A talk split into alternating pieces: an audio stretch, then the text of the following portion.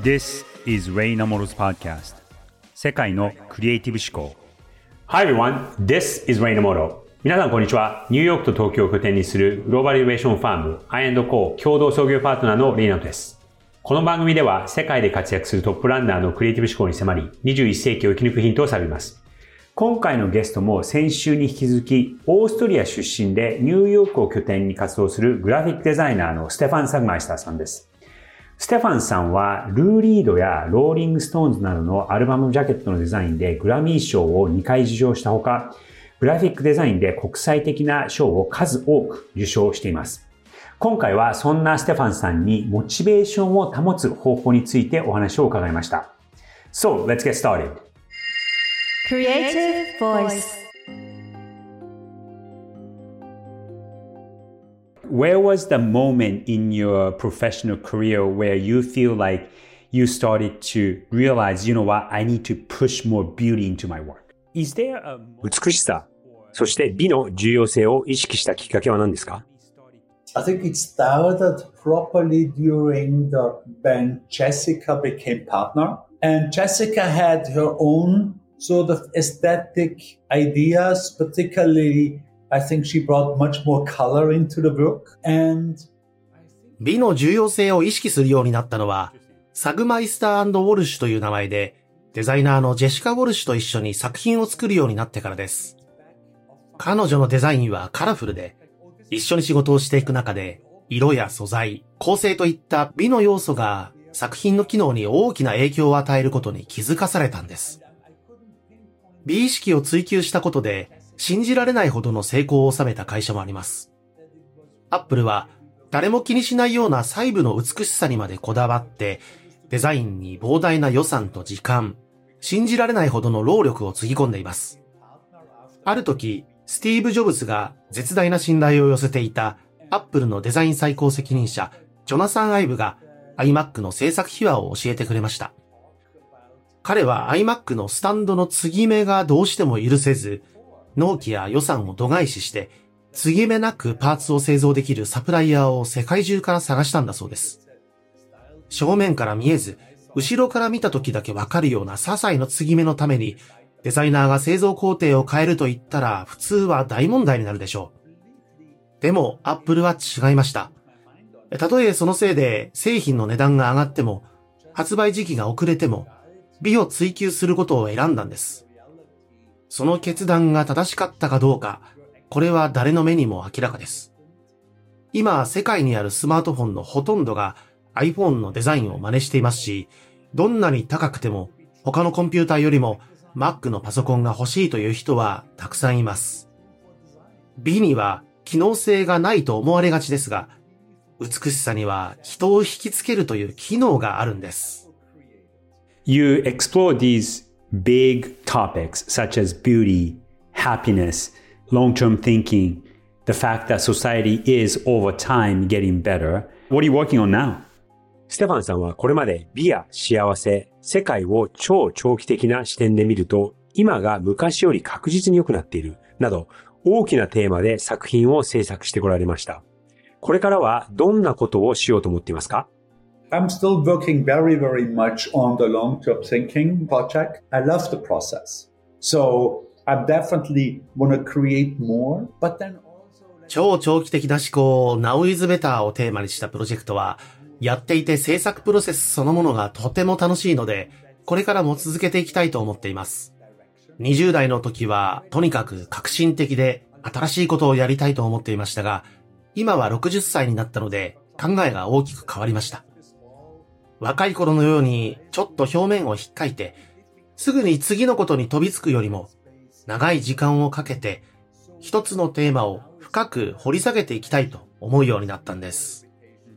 考え方が変わるのは自然な流れかもしれません。そしてデザイナーが一つのテーマにこだわるのはとても幸せなことだと思います。例えば、現代美術のジェームズ・タレルは光と空間をテーマにした作品を長年作り続けています。天井を切り取って、そこから覗く空を無限の奥行きを持つキャンバスのように縁取るスカイスケープという作品を40年も世界各地に作り続けているんです。ほとんど同じで何も変わらないじゃないかと考える人もいるかもしれませんが、彼にとって初期のスカイスケープよりも今のスカイスケープの方がとずっといい出来なんだと思います。ポップアートのロイ・リキテンスタインだって長年ずっとコミックのような絵を描き続けています。私が20代の頃はなぜ彼が20年も同じコミックのような作品を描き続けているのかよくわかりませんでしたが、今は彼がずっと同じ方向性の美しさを追求して細部にまでこだわって作品を進化させ続けていたんだと理解できるようになりました。僕もですね、彼の話を聞いて考えを変えたかってところをちょっとこう辿ってみると、実は変えてたっていうことに気づいたんですね。僕は、その大学の頃、アート、そしてデザインの学部に行って、プラスコンピュータサイエンスの学部もくっつけて、二つの専攻をして卒業して、デザイナーになりたくて、ニューヨークに来たんですが、どっちかっていうと、ステファンさんとは逆で、僕は、そうですね、20代半ばぐらい、後半ぐらいまでは、もう本当その見かけとか、どれぐらいかっこいいかみたいな、まあ、正直表面的なところにこだわってたのが強かったんですよね。それで、20代半ばぐらいの頃から、やっぱりそのアイディアとか、そのコンセプションのところが大事だっていうことに気がつき始めて、で、その時僕は RGA という会社で、デザイン会社でテクノロジーも強い会社で、デザインとこうテクノロジーをこう掛け合わせた作品を作り始めてた時なんですけど、そのアイディアに対するこだわりが少なくて、その会社の中でも、これってアイディアなんだっけとか、このアイディアはどうするんだっけっていう、そういう会話がなかったんですよね。だからその仲間同士でも、えデザイナーだけじゃなくても、その会社のメンバーいろんな人でも、そのアイデアが何ぞやみたいなところは、あの、あまり話題にならなかったのが、ちょっとなんかこれ物足りないなって思って、5年間そこで働いたんですけど、転職したのはそういう理由があったので、その最初のやっぱ5年間でその考えを変えたっていうのがありました。で、その後、僕は AKQA というところに行くんですけども、そこではですね、そのアイディアドリブンでもあったんですが、戦略もすごく重要視をしていて、なぜこれをやるのか、なぜこのことをやるのかっていうところを、すごくこう煮詰める文化の会社で、会社自体皆さんすごくその立場に関わらず、プロデューサーもクリエイティブの人も営業の人もみんなクリエイティブで、なおかつすごく戦略的な考え方を持っている人が多かったので、僕20代の頃は、いや、戦略って大したことないよねっていうふうに思っていたところがありますし、あと、戦略って非常に難しくて、やっぱりその形がないものだし、頭でっかちになりがちなので、空っぽの戦略を結構それっぽく見せることってできちゃうんですよね。だからその20代の頃はその戦略なんて、そのステファンさんの言葉を借りて言うと、彼はその style is far って言い方をした、スタイルなんてクソくらいだみたいなことを言ってたんですけども、僕はその時はその strategy is far みたいな考え方を持ってたのが、30代になって戦略の重要性を気づいたっていうのがあるので、やっぱりその20代はちょっと美意識というかその見かけを重要視しすぎていた。で、20代の後半になってアイディアっていうのが大事だ。そして30代までは戦略ってものをあんまり気にしてなかったのを30代になってその戦略の大切さ、特にそのビジネスという中でのクリエイティブという仕事をすると、そこがやっぱり結構キーになるので、その大切さを学んだので、僕のキャリアをこう振り返ってみると、改めて、あ、考え方は変えていたんだなっていうのは気づきましたね。By far most successful way to keep design for me as a calling rather than just as a job were my sabbaticals. For 私はデザイナーとしてモチベーションを保ち続けるために長期の充電休暇をとっています。7年ごとに1年間ニューヨークのスタジオを完全に閉めています。毎日のように締め切りに追われて忙しいと日々のことで頭がいっぱいになってしまいますから、長期の充電休暇を取ってリフレッシュして自分の本当にやりたいことを見つめ直すんです。次の長期休暇についてはまだ詳しく決めていませんが、2024年の間にどこか海外で過ごそうと考えています。毎回長期休暇では前回と同じことはしないと決めているので、今回もまた何か違うことをすると思います。ただ、最近はもう商業的な仕事の依頼は受けていないので、普段からやりたいことだけをやっていて、長期の充電休暇に入ったとしても、日常との違いがあまりないかもしれません。モチベーションが途切れることは結構あって、英語の言い回しで、It's a young man's game っていう言い方があるんですね。で、どういうことかっていうと、若者の試合だ、若者のゲームだっていうクリエイティブの業界は言い方があって、だいたい40過ぎるぐらいの頃にクライアント側に行く人が今もっと増えてますけど多いんですよ。だからその日本はそうでもないんですけど、アメリカでのそのクリエイティブの業界、それは別にその広告だけじゃなくて、もっと広い意味のデザインだったりとか、ファッションも多分そうだと思いますし、映画とかもそうだと思うんですけども、結構やっぱりその若い人たちで、成功してる人が多い理由の一つに、やっぱりその20代、30代でがむしゃらに働いて、でももう30代後半とかになると家族もいて、お金もそこそこ必要だし、みたいなことになって、なのでじゃあ、これすごく語弊がある言い方なんですけども、クライアント側に行った方が楽だなみたいに思う人たちは少なくなくて、そんなこともあって若者の職業だよねっていう言い回しがあるぐらい、大変な業界、まあクリエイティブ全般的にそういうところはあると思うんですよね。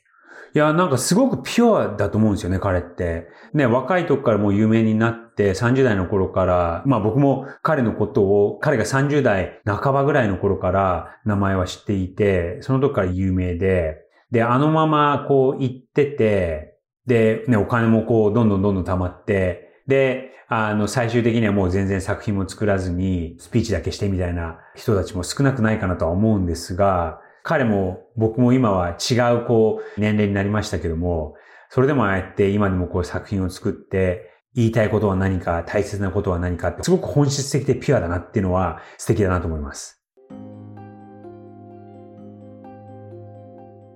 What advice would you give to a 25 year old, somebody who wants to be a, a, designer or wants to pursue a career in the vicinity of our industry, what advice do you have today? ステファンさんが25歳の若手デザイナーにアドバイスを求められたら、どんな言葉を送りますか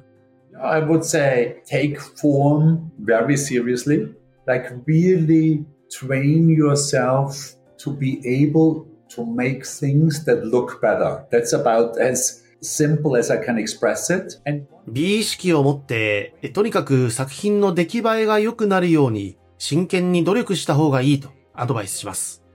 私の世代のデザイン学校の教員たちは、未だにアイデアやコンセプトが全てだと信じていて、色や形、素材など、最終的な作品の出来栄えを重要視していません。ただ、どんなミュージシャンだって、まずは他人の真似をして楽器の腕を磨いていくように、デザイナーも自分がいいと思った作品をどんどん真似して技術を向上させるべきなんです。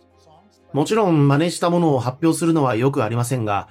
あくまで練習として、その作品がどのように構成されているのか学んでいくんです。どんな書体や写真が使われているのか、それをどう組み合わせているのか、そうやって自分の技を磨いてポートフォリオの出来が良くなれば、みんながあなたに関心を持つようになります。そう、長年彼の作品を見てきて、すごく進化はしていますし、あと形もすごく変わっていて、直接結構長い時間じっくりと話を聞いて、彼自身は最初その彼が90年代活動し始めた頃、彼の世代のデザイナーの人たちって、もうアイディアありき、アイディアありきっていうところが強かったそうなんですが、今彼はどっちかっていうと、その美意識とか美しさとかビューティー、そういうところが大事なんだっていうふうにおっしゃってはいたんですね。でもやっぱり、ちゃんとアイディアはすごくしっかりしていて、そこの軸のところはブレてなくて、まだやっぱりそのアイディアがあって、プラスその上にちゃんとこう見るものとして美しいと思えるものだったりとか、見た時に、あ、これが欲しくなるかなっていうそういう欲求のところだったりとか、そういうその軸にはやっぱりアイディアがあるっていうのは、彼の、まあ、作風というスタイルではないんですけども、まあ、言い方によってはスタイルかもしれないんですが、その軸にずっと根本的に流れていて、で、やっぱりその人生の設計の仕方もそういうアイディアがあって、すごくロジカル進化っていうのは、あの、改めて彼との話から感じられて、そこにその表現だったりとか、美意識っていうことを足すことによって、人との距離を縮めていって共感してもらうってことを形にしているんだなってのは思いましたね。I do find that while there are many, many, many great possibilities of posting your work online, because インスタグラムに投稿するのもいいかもしれません。日本で出会った外国人デザイナーたちは、みんなインスタグラムの力を使って若くして世界中にクライアントを見つけて仕事をしていました。私が美大を卒業した時に、同じように日本に住んで、中東やオーストリア、南米のクライアントと仕事をしたいと思っても、100%不可能だったことを考えると、これは素晴らしい進歩だと思います。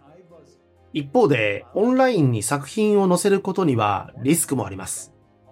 ネット上の人とのつながりは実際の人間関係よりもとても緩いものなので、人の作品をいくらでも悪く言えてしまうんです。私もネット上で意地悪なことを言っていた人と実際に会ったら好意的で驚いたことがあります。このようにオンラインではなぜかみんな人格が一変してしまうんです。若手のデザイナーにとってはオンライン上で才能を批判されることには大きなリスクがあるので、その点は心配しています。私のインスタグラムでも若手のデザイナーの作品にコメントするコーナーを設けているんですが、そこでは批判的なコメントはしないようにしています。作品が良くなかった場合は再出発するためのヒントを与えているんです。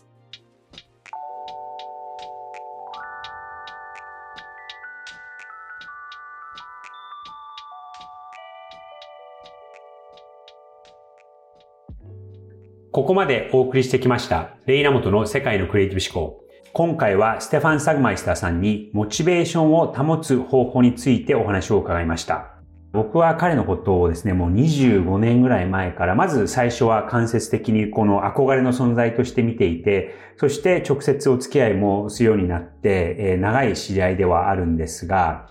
この20年、20年以上の活動を見てきて、彼の作風がもともとはそのグラフィックデザイナーだったところからもっと今こうアート寄りになっているんですね。そして、え、彼のユニークなところは、グラフィックデザイナーとして活動はしているんですが、7年おきにサバチカル、という1年間休みを取ってもう本当に自分のやりたいことだけをやるという経済的にもうちゃんとそれを保てるような仕事の仕方を30代後半からされてるんですが、それをもう何回かこう繰り返して、今ちょうど今年で60歳になったということなんですが、そういう人生のデザインの仕方をされてきた人なんですね。なのでそういうちょっと個人的なキャリア設計みたいなことだったりとか、人間として何が大切かみたいなことも、キャリアのことについて、人生のことについても語られていて、そこがすごく興味深かったです。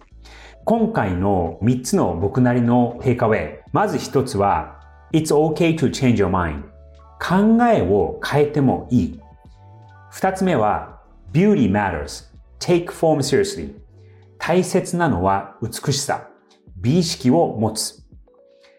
3つ目は、Design your life with intent 人生もデザインするもの。この3つが彼からの学びになりました。まずこの1つ目の考えを変えてもいいということなんですが、すごく意外だったのがですね、彼とそのお会いした時に、彼のデザインスタジオ、自宅が2階建てになったと思うんですけども、そこの1階がご自宅で、で、もう1階があのスタジオになっているんですが、そこの壁にですね、Style is fart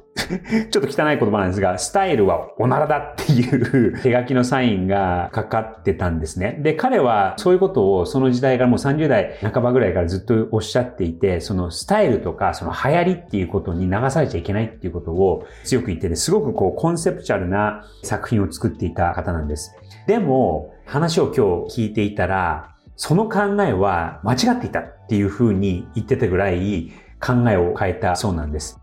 ある時、ヨーロッパでスピーチをしに行ったことがあったんですが、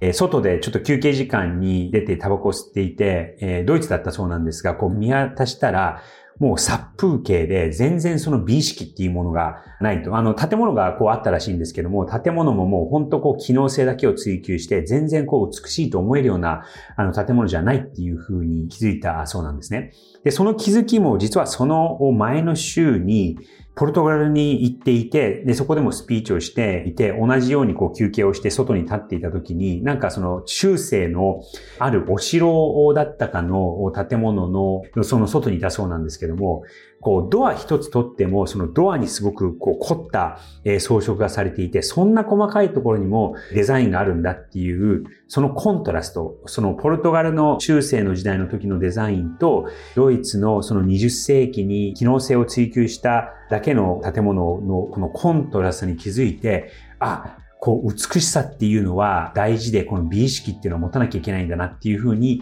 気づかれて考え方を変えていったそうなんです。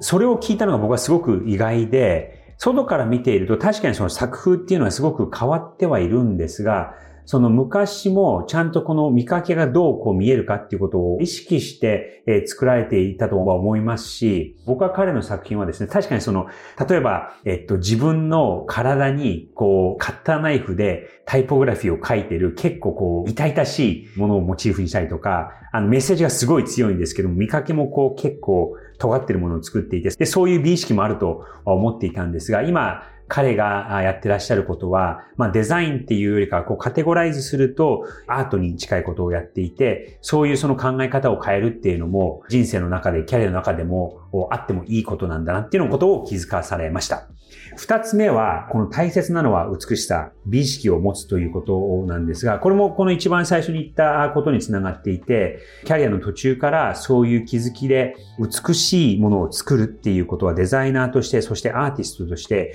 美しいものを作る、そして美意識を持つっていうことはすごく大切だっていうふうにおっしゃっていました。これはですね、今の若者に、特にデザインとかクリエイティブを目指している若者にアドバイスはありますかっていうことを聞いたときに、take form seriously っていうことをバシッと言い切っていて、自然の中にはこう美しいものがいっぱいある。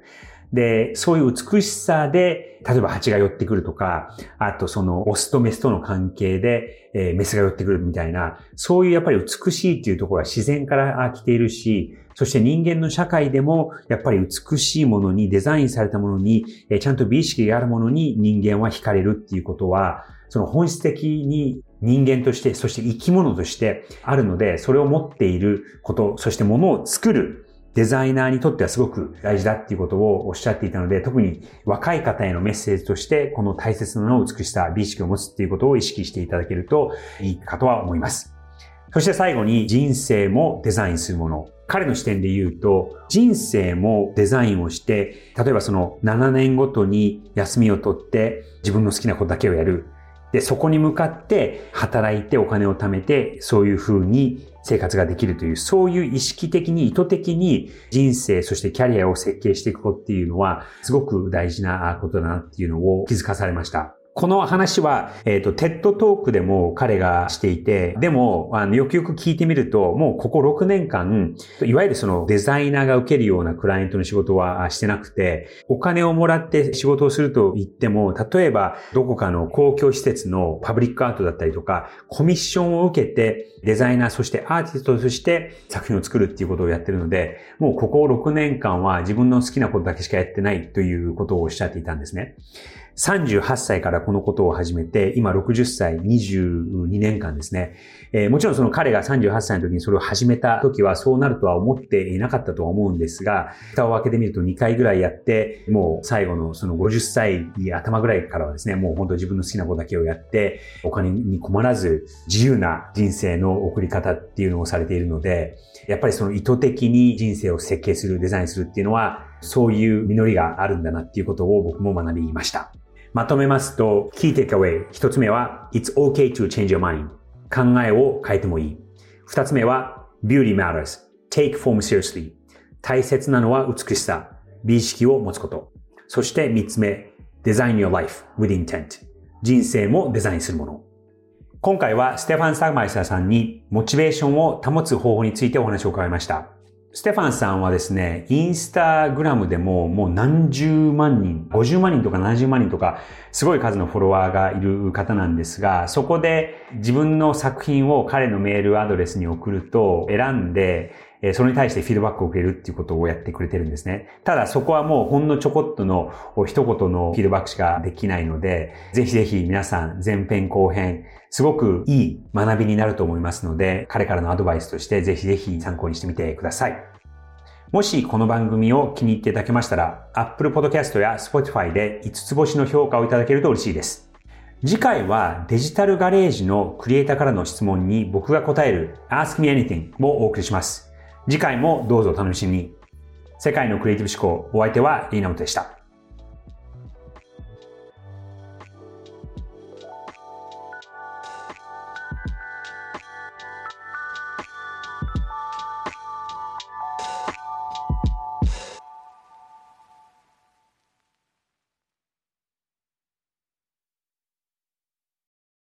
デジタルガレージは